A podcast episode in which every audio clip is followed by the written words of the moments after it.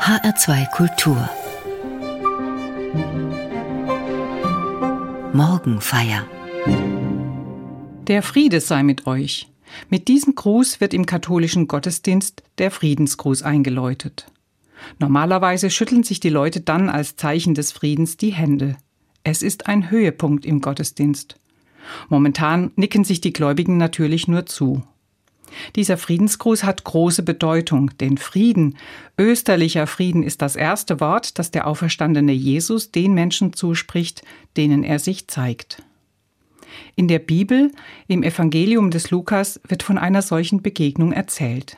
Die Szene, Jesus ist gestorben und begraben worden, am dritten Tag danach finden die Jünger, allen voran einige Frauen unter ihnen, das Grab leer vor.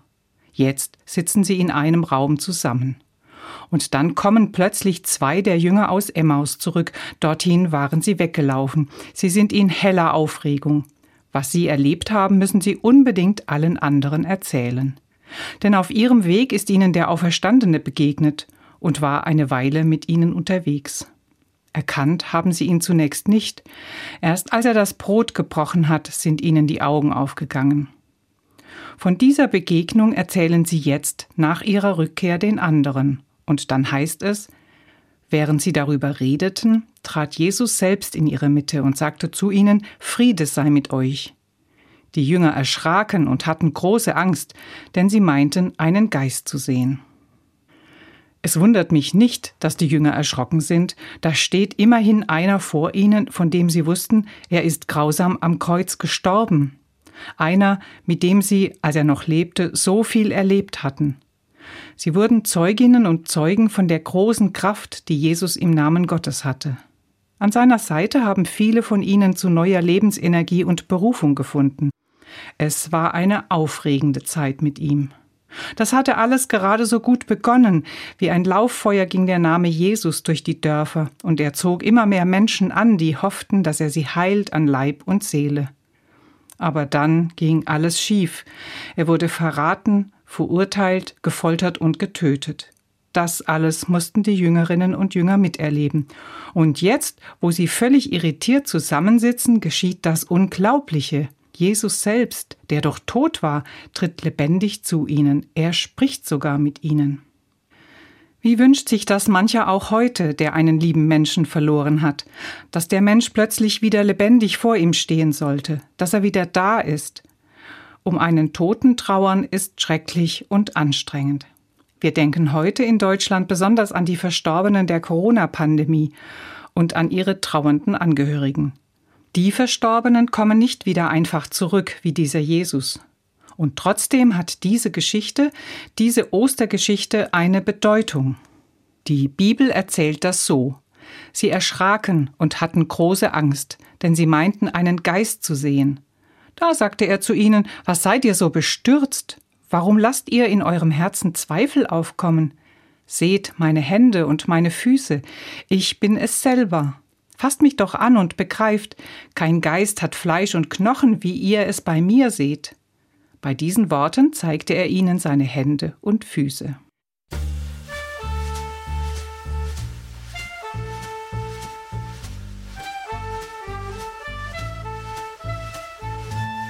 Such den Lebendigen, nicht bei den Toten, denn er will in uns allen erstehen. Ja, es geschehen noch Zeichen und Wunder und wer glaubt, kann sie heute schon sehen. Vor Freude selig und von Tränen blind, mit Augen, die das Licht noch nicht ertragen. Wie Menschen, die noch nicht geboren sind, so stehen wir auf am Morgen nach drei Tagen. Such den Lebendigen, nicht bei den Toten, denn er will in uns allen erstehen. Ja, es geschehen noch Zeichen und Wunder, und wer glaubt, kann sie heute schon sehen. Von finstern Nächten waren wir bewahrt, gefesselt und dem Tode übergeben. Nun ist vorbei die lange dunkle Nacht, in Ängsten waren wir und sie wir leben. Sucht den Lebendigen, nicht bei den Toten, denn er will in uns allen erstehen. Ja, es geschehen noch Zeichen und Wunder, und wer glaubt, kann sie heute schon sehen. Nun ist der Bann gebrochen, wir sind frei, nicht länger werden Zweifel uns umgeben. Zum Halleluja wird das Wegeschrei, in Ängsten waren wir und sie wir leben. Sucht den Lebendigen, nicht bei den Toten, denn er will in uns allen erstehen. Ja, es geschehen noch Zeichen und Wunder, und wer glaubt, kann sie heute schon sehen. Als die Jüngerinnen und Jünger nach dem Tod von Jesus verwirrt zusammensitzen, steht der auferstandene Jesus plötzlich vor ihnen und er begrüßt sie mit den Worten Der Friede sei mit euch, so erzählt die Bibel. In diesem Friedensgruß liegt der zentrale Gedanke aus seinem Leben und Wirken. Er wollte den Menschen einen neuen Blick auf sich selbst und auf Gott zeigen. Er wollte sie dazu ermutigen, neue Glaubenswege zu gehen und sich ganz mit Herz und Gemüt auf ihn einzulassen. Denn dann können sie die Kraft und den Frieden Gottes in ihrem Herzen erfahren und an andere Menschen weitergeben. Wo Menschen sich so nah auf Jesus und Gott einlassen, beginnt das neue Reich Gottes bereits hier auf der Erde. Aber haben die Jüngerinnen und Jünger Jesu das damals wirklich verstanden? Wie verstehen sie es nach seinem Tod? Der Auferstandene versucht es noch einmal zu erklären. Das erzählt die Bibel so. Er öffnete ihren Sinn für das Verständnis der Schriften. Er sagte zu ihnen, so steht es geschrieben. Der Christus wird leiden und am dritten Tag von den Toten auferstehen. Und in seinem Namen wird man allen Völkern Umkehr verkünden, damit ihre Sünden vergeben werden. Jesus spricht von Umkehr zur Vergebung der Sünden. Bei dem Wort Sünde erlebe ich öfter, wie Menschen zusammenzucken. Das Wort weckt in vielen unangenehme Assoziationen einer missglückten religiösen Schulung, die lange so getan hat, als ginge es in der Beziehung zwischen Mensch und Gott immer nur um Sünde und Schuld in einem moralischen Sinn. Um das, was Menschen alles falsch gemacht haben, was sie versäumt haben, wo sie nicht in Ordnung waren, weshalb Gott beleidigt sei. Und dazu wurde ihnen eingebläut, dass sie darum betteln müssen, damit Gott sich ihnen doch wieder zuwendet. Das ist eine grauenhafte Vorstellung von einem kleingeistigen und rachsüchtigen Gott, der sich daran ergötzt, Menschen zu demütigen. Und genau das ist nicht im Sinne von Jesus. Natürlich kann unser Verhalten auch falsch sein. Menschen tun sich untereinander, der Natur, der Weltgemeinschaft einiges an, und niemand ist davon ausgenommen, Fehler zu machen und anderen auch zu schaden. An einer Weiterentwicklung des eigenen Verhaltens zu arbeiten, ist durchaus eine Lebensaufgabe. Aber Jesus versteht Sünde ganz anders. Für ihn bedeutet Sünde von Gott getrennt sein, weglaufen von Gott, sich abkehren, sich nicht mehr auf ihn einlassen.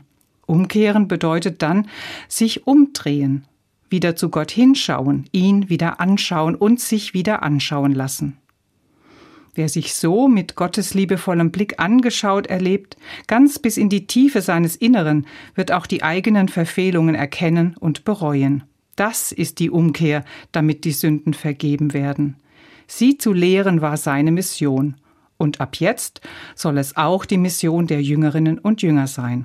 Und deshalb beginnt Jesus seine Begegnung mit dem Friedensgruß.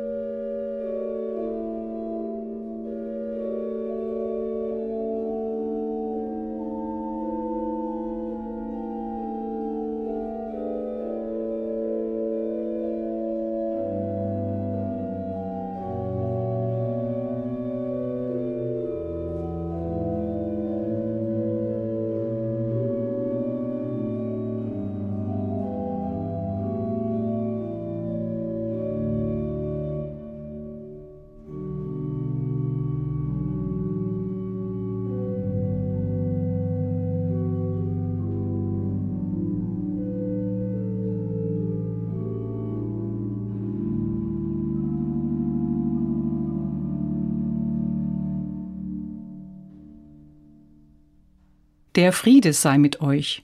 So begrüßt der auferstandene Jesus seine Jüngerinnen und Jünger. Das Thema Frieden zieht sich wie ein roter Faden durch das Leben von Jesus.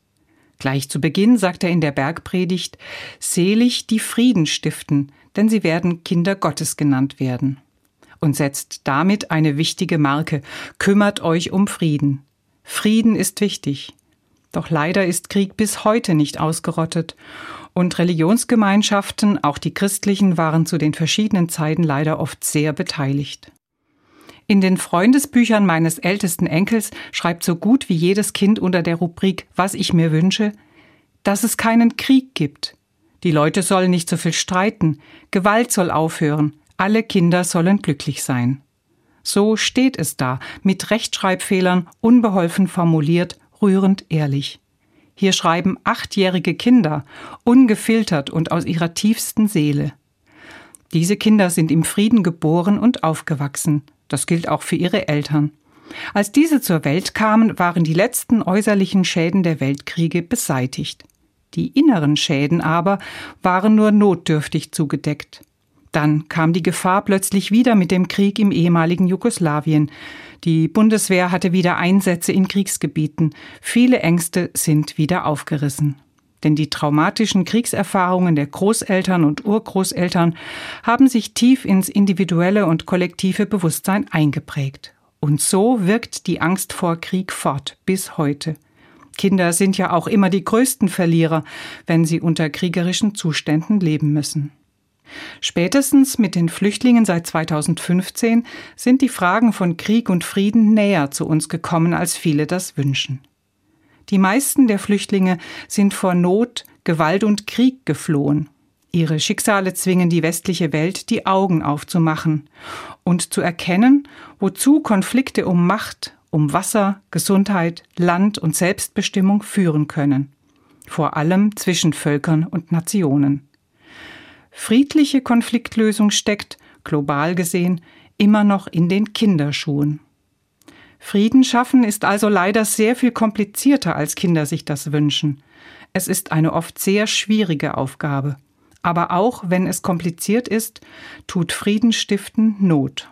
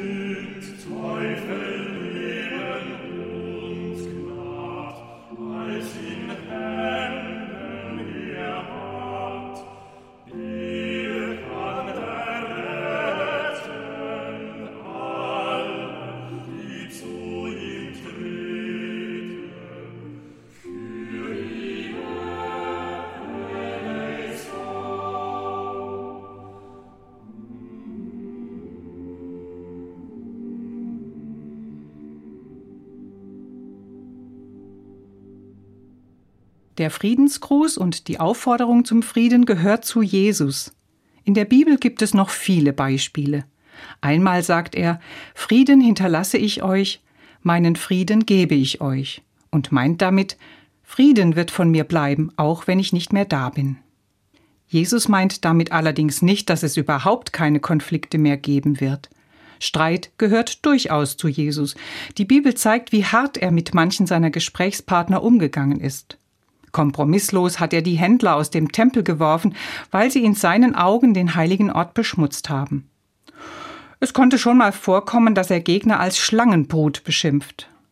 Und als Petrus einmal eine falsche Antwort gibt, herrscht er ihn an, Tritt hinter mich, du Satan. Er will ihn für eine Weile nicht sehen, weil er sich über ihn geärgert hat. Frieden ist nicht dasselbe wie die Abwesenheit von Konflikten und bedeutet nicht bedingungslose Sanftheit. Wir Menschen reiben uns, haben verschiedene Meinungen und verletzen uns auch manchmal damit.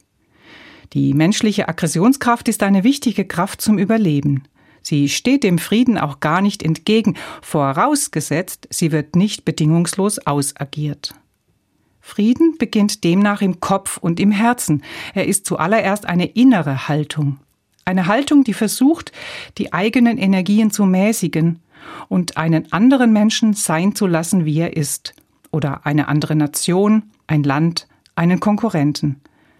Frieden beginnt damit, dass jemand der Gegenseite nicht die Würde abspricht und anderen ohne Hass und Abwertung begegnet. Hass säen oder Feindschaft herbeireden gehört seit je zum Kriegshandwerk. Machthaber müssen nur lang genug auf bestimmten Bevölkerungsgruppen oder Nationen herumhacken, bis sich in ihrem Volk oder ihrer Gruppe feindselige Gefühle entwickeln und die Lage irgendwann explodiert. Hautnah können wir solche Entwicklungen derzeit rund um die Corona-Leugner-Szene beobachten. Da wird aus Sorge und Angst eine Art Meinungskrieg, der immer unerbittlicher geschürt und geführt wird. Und weil wir Menschen diese Gefährdungen in uns tragen und so viel Leid daraus entsteht, genau deshalb setzt Jesus mit seinem Friedenswunsch an. Ja, genau, es ist ein Wunsch, ein Segen. Jesus beginnt nicht mit einer Forderung, nicht mit Gesetz und Auftrag, sondern als Geschenk. Der Friede sei mit euch oder selig die Frieden stiften. Was Jesus den Menschen wünscht, ist Frieden, den ein Mensch in seinem Herzen haben sollte und in seinen Gedanken. Frieden beginnt im eigenen Herzen. Unfrieden auch.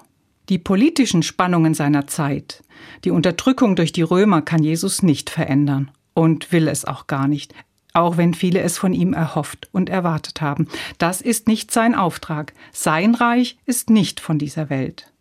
Er fühlt sich dem seelischen Leben der Menschen verpflichtet und ihren ureigensten Bedürfnissen. Es drängt ihn, von seinem Gott zu reden, von Gott, der die Menschen liebt. Aber vor dem Reden kommt das Tun. Denn das alles beginnt damit, dass die Leute erstmal satt werden, dass sie sich in ihren Sorgen ernst genommen fühlen, dass sie erfahren, wie heilsam Jesus mit ihnen umgeht und wie tief seine Worte berühren, weil sie Angst nehmen und Schuldgefühle. Sein Rezept ist überzeugend. Er predigt den Menschen nicht nur Gottes Liebe, er lässt diese Liebe alle Menschen spüren, damit die Menschen sich von Gott geliebt, geachtet und gesehen fühlen. Und wer sich im Herzen geliebt fühlt, in dem können auch manche Schmerzen der Lebensgeschichte heilen. Dann wird es im eigenen Herzen friedlicher. Und wer sich friedlicher fühlt, wird mit anderen auch friedlicher umgehen, jedenfalls so gut es möglich ist. Solche Prozesse darf ich in meiner Arbeit in einem Exerzitienhaus häufig miterleben. Exerzitien sind eine Intensivzeit – acht oder zehn stille Tage, die ganz dem eigenen Leben und Gott gewidmet sind.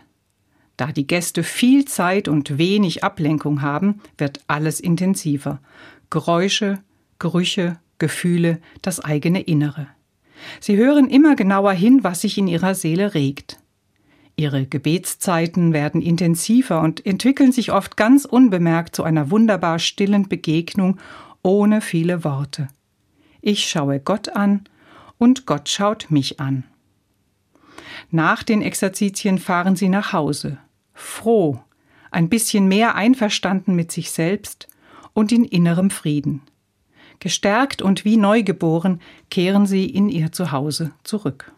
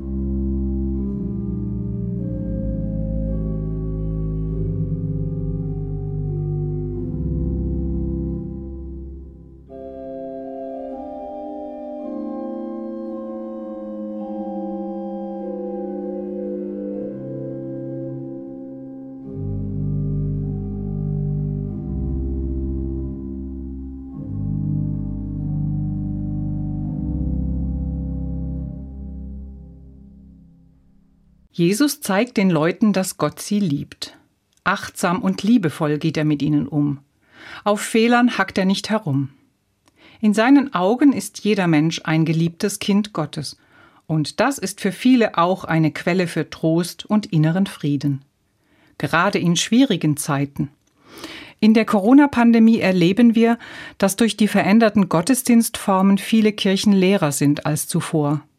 Gleichzeitig suchen viele nach Halt im Glauben, nach Gesprächen und Zeichen der Stärkung. Am heutigen Gedenktag für die Corona-Opfer kann es vor allem das Gebet für die Kranken und Verstorbenen sein, das ihre Hinterbliebenen etwas tröstet, weil jemand an ihre Lieben denkt, die sie verloren haben. Vielleicht tröstet es ein wenig, wenn ein ganzes Volk für einen Tag den Schmerz vieler bedenkt. Und da ist es erst einmal unwichtig, ob gläubig oder nicht. Hinterbliebenen tut es gut, wenn sie erfahren, unser verstorbenes Familienmitglied ist nicht vergessen. Vom Glauben her dürfen wir aber darüber hinaus hoffen, dass die Toten ihren Frieden bei Gott gefunden haben. Das macht die Trauer derer, die einen lieben Menschen verloren haben, nicht kleiner, kann ihr aber eine Richtung geben zu neuer Hoffnung und innerem Frieden, der irgendwann wieder entstehen wird. Wenn Jesus also seine Nachfolgerinnen und Nachfolger mit den Worten begrüßt, der Friede sei mit euch, öffnet dieses Wort vom Frieden ein ganzes Kaleidoskop, eine Zusage, ein Ziel, sogar ein Versprechen und gleichzeitig eine Aufforderung, wie dieser Friede Gottes empfangen, gelebt und entwickelt werden kann. Frieden ist ein Lebensthema.